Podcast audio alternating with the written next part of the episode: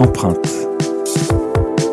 Marquer au fer, marquer son temps, laisser une trace, c'est le propre d'Empreinte Utile, le podcast de CBA, qui va à la rencontre de professionnels qui font le changement.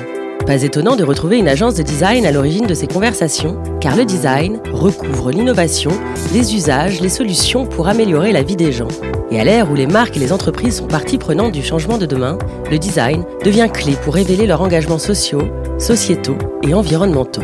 CBA vous propose de découvrir son écosystème de changemakers, des femmes et des hommes qui proposent des solutions concrètes pour faire évoluer les marques, les entreprises, la société, les gens, le monde finalement.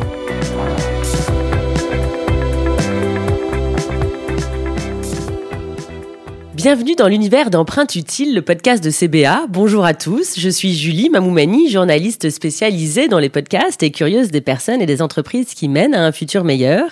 Avec moi aujourd'hui Navi Rajou, membre de la Cambridge Judge Business School en Angleterre, mais aussi auteur et conseiller en innovation et leadership. Navi a reçu en 2013 le prix Thinkers 50 Innovation Award, qui récompense les travaux de ceux qui changent nos pratiques d'innovation.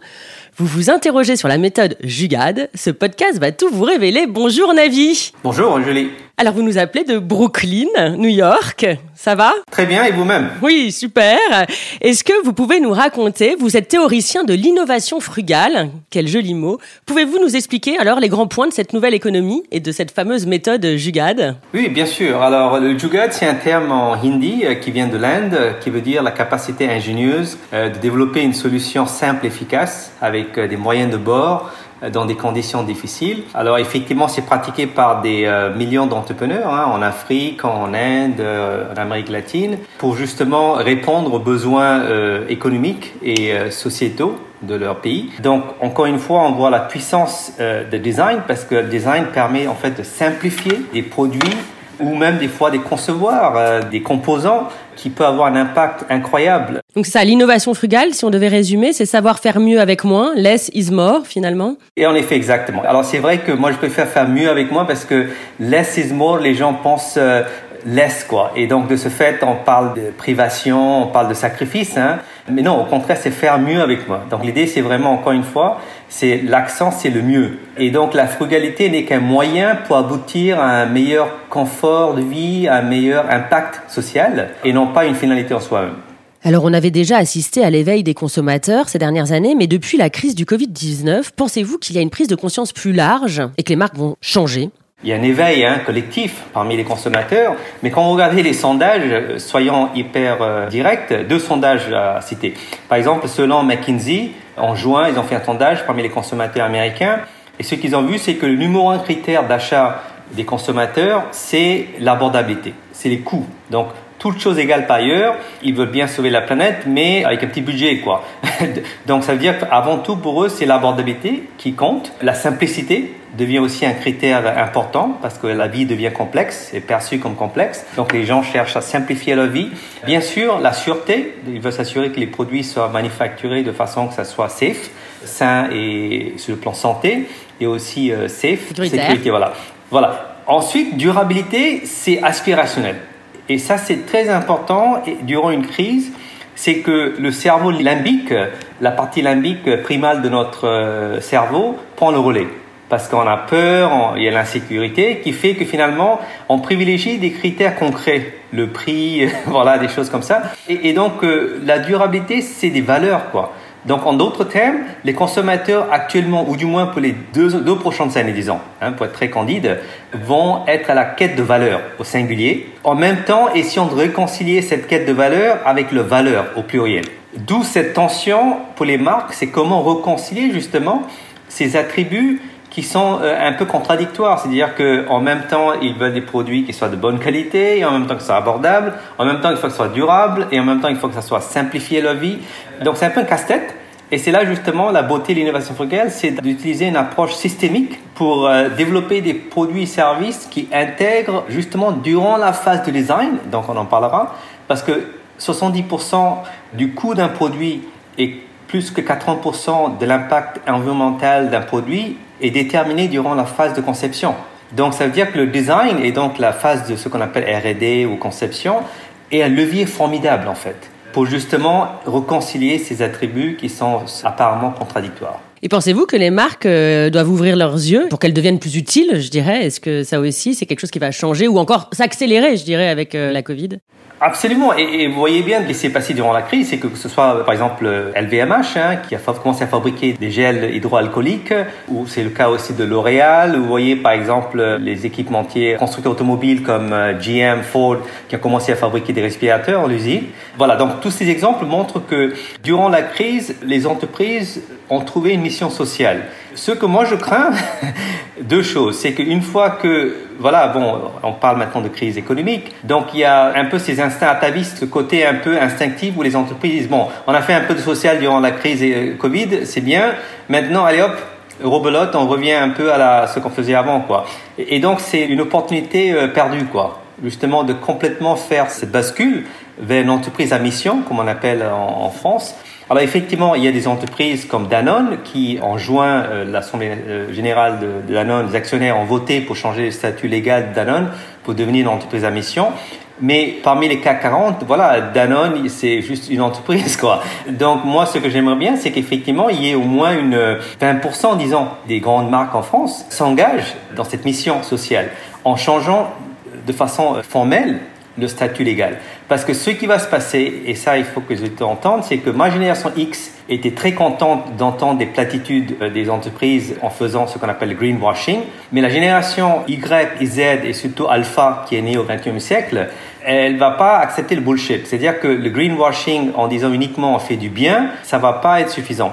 Ça veut dire qu'il faut passer à l'acte. Donc 2020, c'est le passage à l'acte au sens que les marques doivent vraiment incarner cette mission sociale et concrètement, ça se décline comment quoi? C'est des produits, des services et aujourd'hui, on sait que la technologie, on peut découvrir, par exemple, si les produits alimentaires, on peut voir qu'est-ce qu'il y a dedans. Euh, et donc, de ce fait, si vous dites, voilà, on, fait du bien pour la planète et que vous vendez de la camelote euh, ou des produits alimentaires avec des éléments chimiques, ça se saurait très vite. Ça ne passerait plus aujourd'hui, je pense aussi. Et non seulement ça, mais ensuite, les réseaux sociaux, les, consommateurs, déjà cyniques, peuvent détruire votre marque en quelques minutes, quoi. D'où justement ma crainte cette année, c'est que les grands patrons n'ont toujours pas compris que cette mission sociale, être utile, ça se véhicule pas uniquement avec un slogan, quoi. Il faut que ça se traduise dans quelque chose de concret, voilà. Finalement, c'est quoi pour vous, Navi, une marque utile Voilà, s'il fallait euh, définir précisément euh, ce sujet-là. Alors, c'est une marque utile, pour moi, c'est, et c'est très intéressante question, une marque utile n'est pas juste une marque utilitariste. Et ça, c'est très important la différence. Parce qu'en anglais, on appelle ça, voilà, utilitariste, utilitaire hein, et utile, quoi.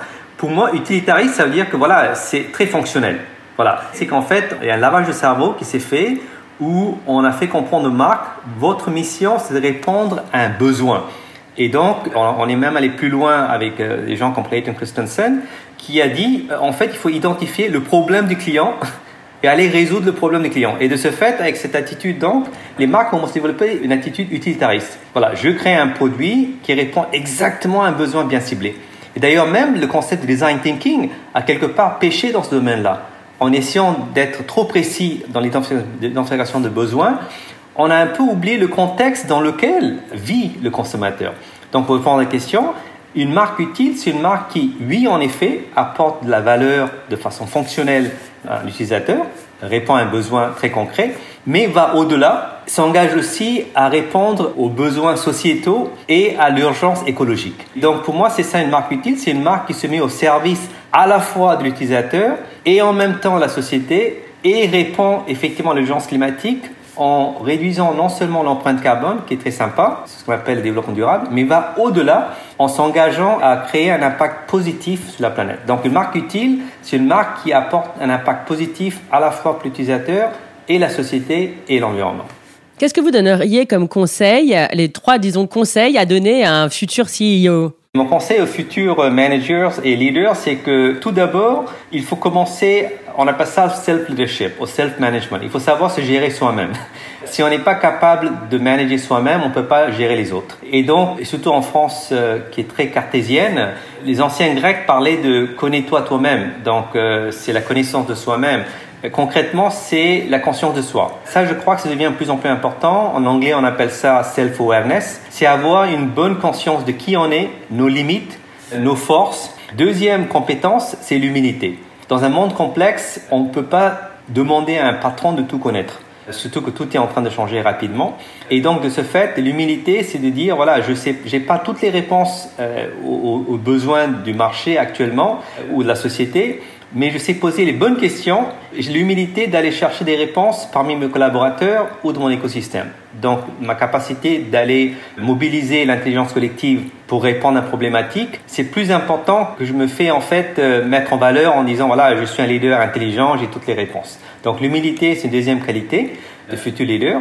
La troisième qualité, je dirais, c'est de penser de façon systémique. C'est ce qu'on appelle la pensée intégrale, la pensée systémique, de dire finalement, au lieu de voir les clients, la société, l'environnement de façon isolée, parce qu'en France, avec le système cartésien rationnel qui s'est passé, c'est que on a une approche très réductionniste. Voilà. Donc, de ce fait, il est temps maintenant qu'on réintègre toute cette perspective qui est devenue fragmentée. Donc d'un côté, on a le monde d'entreprise. Notre perspective euh, en tant que patron, c'est de dire voilà, mon entreprise, c'est uniquement optimisé pour les actionnaires. La société, la planète, c'est pas mon problème. Non, au contraire, il faut avoir cette euh, conscience intégrale, cette euh, approche systémique de dire je suis capable de créer une stratégie pour l'entreprise qui intègre tous ces éléments-là de façon holistique pour créer de la valeur simultanément pour euh, les actionnaires, les consommateurs et la société et la planète. Dans votre article pour le MIT Sloan, vous dites que l'économie frugale repose sur trois grandes tendances. Arrêtons-nous sur l'une d'entre elles, le partage B2B. En tant que particulier, c'est un système que nous utilisons déjà depuis plusieurs années avec le covoiturage, Uber ou Airbnb. Pourquoi n'arrivons-nous pas à l'appliquer à une entreprise? Avez-vous des, tips pour CBA et, ses clients? Absolument, et c'est un sujet hyper intéressant. Alors je vais déjà commencer par euh, euh, un exemple un peu bluffant parce que vous êtes dans le monde design. Ben, il s'avère qu'il y a 15 ans déjà, il y avait une entreprise à Boston, euh, je ne sais pas s'ils le font encore, mais c'est une entreprise dans le domaine de mobilier. Ils ont une équipe de 30 personnes qui sont des designers, ce qu'on appelle euh, industrial design, design industriel. Et déjà il y a 15 ans, ils avaient un programme qui permettait à leurs euh, designers de passer 20% de le temps à faire des projets pour d'autres entreprises. Donc, ça veut dire qu'ils partageaient déjà leurs employés et designers avec d'autres entreprises. Alors, l'idée, c'était quoi? C'est pas une question de gagner de l'argent parce que ces employés qui gagnaient eux-mêmes, c'était pas pour l'entreprise, pour l'employeur. C'est en fait, l'idée, c'était d'exposer les designers à plusieurs métiers, plusieurs secteurs qui permettraient effectivement d'innover de façon beaucoup plus créative parce qu'effectivement ils sont exposés à plusieurs métiers, plusieurs euh, domaines. Donc ça va éveiller en fait euh, voilà leur créativité. Euh, voilà, donc déjà c'est un exemple concret. Je commence avec l'exemple parce que c'est un peu la style ultime de B2B euh, sharing, donc l'économie de partage d'entreprise, c'est quand on partage le talent. Alors, la réponse à la question, c'est justement au lieu d'aller à cet extrême, vous pouvez commencer avec quelque chose de basique, ce qu'on appelle l'économie circulaire, où on peut partager par exemple des ressources entre entreprises. Ça se fait déjà dans les pays scandinaves où les entreprises, par exemple, partagent le déchet. Donc les déchets d'une entreprise deviennent les matériaux de notre entreprise. Ça s'appelle la symbiose industrielle. Euh, la nature, hein, rien ne se perd, rien ne se crée, tout se transforme, tout se partage en fait. Donc cette approche est déjà pratiquée en Scandinavie. À Paris même, il y a ce qu'on appelle le quartier des deux rives, je crois s'appelle. C'est un quartier en fait au cœur de Paris qui intègre plusieurs acteurs euh, du secteur privé, du secteur public, l'hôtel Pullman par exemple, euh, ministère de l'économie à Bercy. Ils sont mis ensemble, mutualiser en fait leurs ressources. Par exemple, le covoiturage, ils le feront de façon intégrée parmi tous les employés. Donc l'idée c'est de créer un écosystème, créer un réseau en fait parmi ces entreprises-là. Donc ça c'est premier niveau. Donc euh, CBA peut aider à concevoir des écosystèmes d'entreprises qui se partagent de ressources physiques. Ensuite on peut aller plus loin, on peut parler de partage des employés. J'ai donné un exemple euh, récemment où il y a des entreprises comme Unilever, un géant de consommation, partagent la propriété intellectuelle autour de l'économie circulaire avec d'autres marques afin de pouvoir accélérer euh, le développement durable dans tous les secteurs. Donc voilà, donc cette idée, ce serait de dire, voilà, pour CBA, c'est comment on forme les clients à, à faire des petits pas d'abord dans ce domaine de partage inter-entreprise, en partageant les ressources physiques, ensuite aller au partage peut-être euh, des équipements, euh, l'immobilier par exemple, hein, avec le Covid, hein, les meubles sont vides, donc autant les partager. Ensuite, on peut aller au partage des euh, employés, ensuite aller au partage des clients, et puis finalement, l'ultime, ce serait le partage euh, du talent et des connaissances et la propriété intellectuelle. Alors vous dites aussi que beaucoup pensent devoir redémarrer l'économie comme le redémarrage d'un ordinateur. Pour vous, ça n'a aucun sens. Il faut remettre l'économie à niveau pour la rendre plus efficace et plus agile, vous dites, socialement inclusive et écologiquement bénéfique. Pensez-vous que le design est un rôle à jouer afin de changer positivement l'économie et euh, bien sûr les consommateurs? Absolument. Euh, je pense que le design, pour deux raisons hyper simples. Euh, le design, en fait, comme j'expliquais, 70% du coût d'un produit et de l'impact environnemental, entre 70 et 90%, est déterminé durant la phase de conception. Donc un bon design peut avoir un impact économique pour la marque, pour l'entreprise, mais aussi un impact sociétal et environnemental. Deux exemples concrets pour expliquer la puissance du design. Quand vous regardez par exemple Uber, quand le patron d'Uber, là, euh, et d'ailleurs c'était à Paris qu'il a eu l'épiphanie, hein, de, comme vous savez très bien, c'était quand il était en, France qu'il a eu cette idée. L'idée c'était effectivement là d'appuyer sur un bouton sur un iPhone et voilà, il y a un chauffeur qui se présente. quoi. Pour moi, c'est design thinking. Parce qu'en fait, il n'est pas posé la question, mais comment je conçois le système euh, logistique quoi, derrière? C'était d'un point de vue utilisateur, comment je simplifie la vie de l'utilisateur de sorte qu'effectivement, ça soit agréable, cette expérience. Donc, il a pensé expérience client. Et ça, je crois que c'est important parce que l'économie de partage, Uber, ça fait pas de l'économie de partage. Une des raisons l'économie de partage a décollé, c'est parce que c'était facile à utiliser. L'accès à l'économie de partage, appuyer sur un bouton, quoi. Et, donc, des grands paradigmes comme l'économie de partage, parce que là, on parle de recréer un modèle, nouveau modèle sociétal, nouveau modèle économique. Mon point, c'est que le design va être capital pour faciliter l'accès, mais aussi euh, l'engouement pour cette nouvelle économie, parce que les gens, durant une crise, vont être réticents, en fait, de basculer de l'ancienne économie à la nouvelle économie.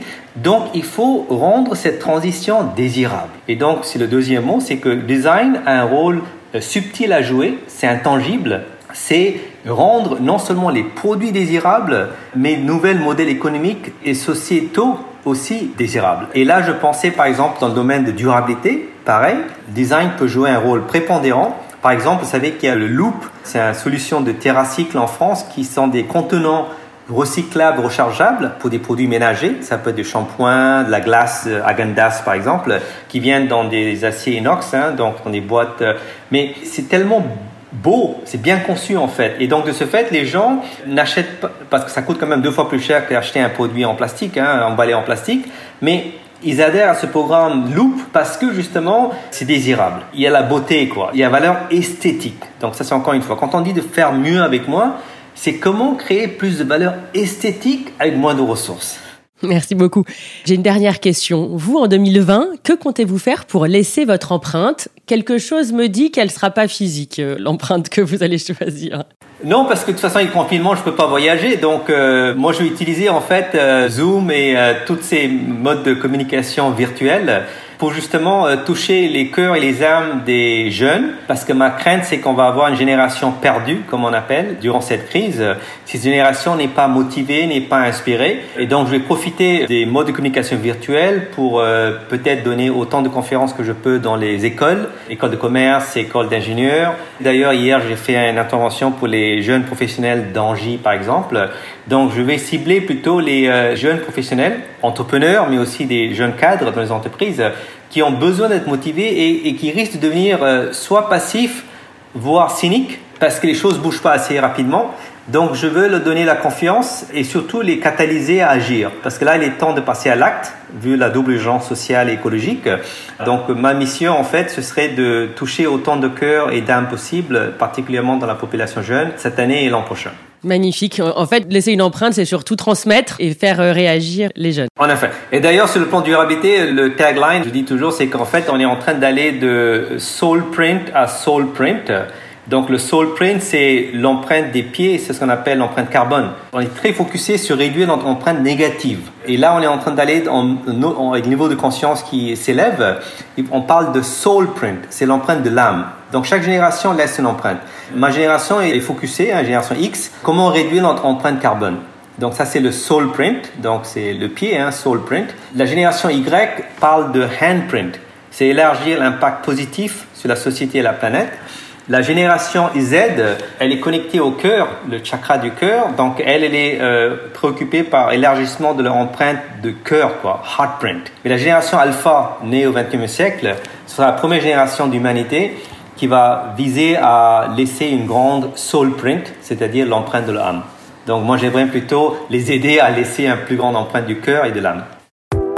Franchement, c'est vraiment un très beau mot de fin pour cet entretien. Je vous remercie énormément. J'en prie.